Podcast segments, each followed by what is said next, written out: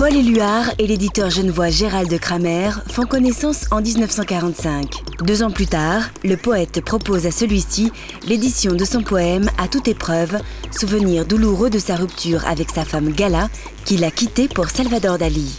Éluard propose que son vieil ami Juan Miro l'illustre. Miro se pénètre de la poésie d'Éluard et entame une intense réflexion.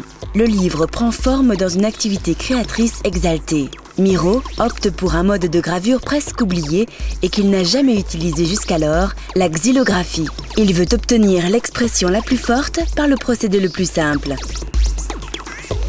Dans cette jubilation créatrice, Miro ne peut tenir les délais au grand désespoir de son éditeur.